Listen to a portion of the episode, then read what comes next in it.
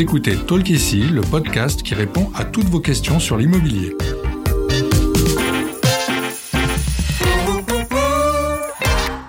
Je suis Audrey, content manager chez Bien Ici et je suis accompagnée aujourd'hui par Sacha, chef de projet marketing. Bonjour Sacha. Bonjour Audrey.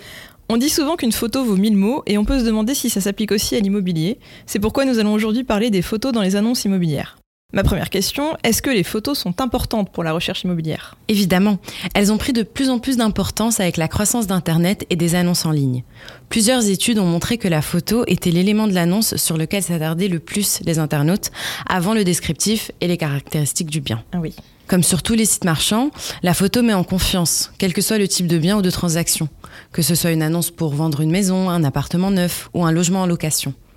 Les différents clichés permettent de constater l'état du logement et l'agencement des pièces. Hmm. Cela permet de s'imprégner de l'ambiance des lieux et de confirmer ou non son envie d'aller jusqu'à la visite. Oui. C'est encore plus essentiel pour les locations de meublés, car l'internaute peut réellement découvrir son futur lieu de vie avec la décoration et les meubles. Hmm. Pour un professionnel de l'immobilier, la photo est un outil stratégique pour trois euh, grandes raisons. Ça lui permet de se démarquer de la concurrence dans le flux des annonces. Hmm. Ça valorise son portefeuille de mandats et ça lui permet de les afficher sur la vitrine de son agence. Et enfin, ça permet de gagner du temps pour ne pas avoir à traiter des demandes de photos supplémentaires. Est-ce que je peux avoir des photos supplémentaires de cette maison, s'il vous plaît Combien de photos faut-il mettre dans une annonce immobilière, justement? Alors, l'erreur à ne pas commettre, c'est de n'en proposer aucune. Pour beaucoup d'internautes, l'absence de photos sera rédhibitoire et vous n'obtiendrez aucun contact. Oui, ça se comprend. Évidemment. Sur les portails immobiliers, vous constaterez que le nombre de photos est rarement limité. Alors ne vous contentez pas d'en télécharger une ou deux. D'ailleurs, sur Bien ici, on constate que les annonces les plus performantes ont entre 3 et 10 photos. Oui. Le nombre de photos est à adapter en fonction de la taille du logement à vendre ou à louer. Par exemple, pour un studio, 4 photos suffiront. Hmm. Pour une maison familiale avec un grand jardin, c'est préférable d'en proposer euh, jusqu'à 10. Comment on les choisit, ces photos, et notamment la photo principale? Alors, il faut choisir des photos actuelles qui reflètent le bien tel que le découvrira l'acheteur ou le locataire au moment de la visite. Les pièces peuvent être meublées ou non. Il faut trouver le juste milieu, car on perçoit mieux les volumes d'une pièce vide, mais la projection est moins évidente. Il faut à minima une photo de toutes les pièces importantes du logement, c'est-à-dire la pièce à vivre, la cuisine, la salle de bain et chaque chambre. Pas la peine de montrer euh, les toilettes ou l'intérieur des placards. Vous pourrez préciser ces points dans le descriptif de l'annonce. Ça peut faire des surprises. Hein, oui, on ne sait jamais.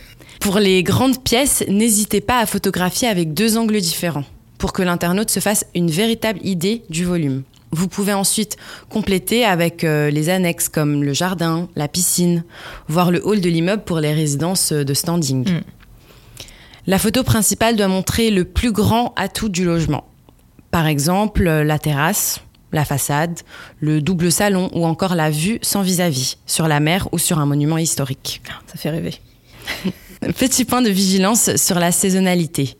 Les photos enneigées, c'est charmant en hiver, mais si le bien met du temps à se vendre, pensez à mettre à jour les photos. Oui. Est-ce qu'il y a des standards à respecter pour la diffusion sur les portails d'annonces immobilières? Le conseil indispensable, c'est d'avoir un logement préparé pour les photos il faut prendre le temps de ranger, nettoyer, voire redécorer façon home staging si nécessaire. Ok, donc un tout petit budget euh, pour la déco. Voilà.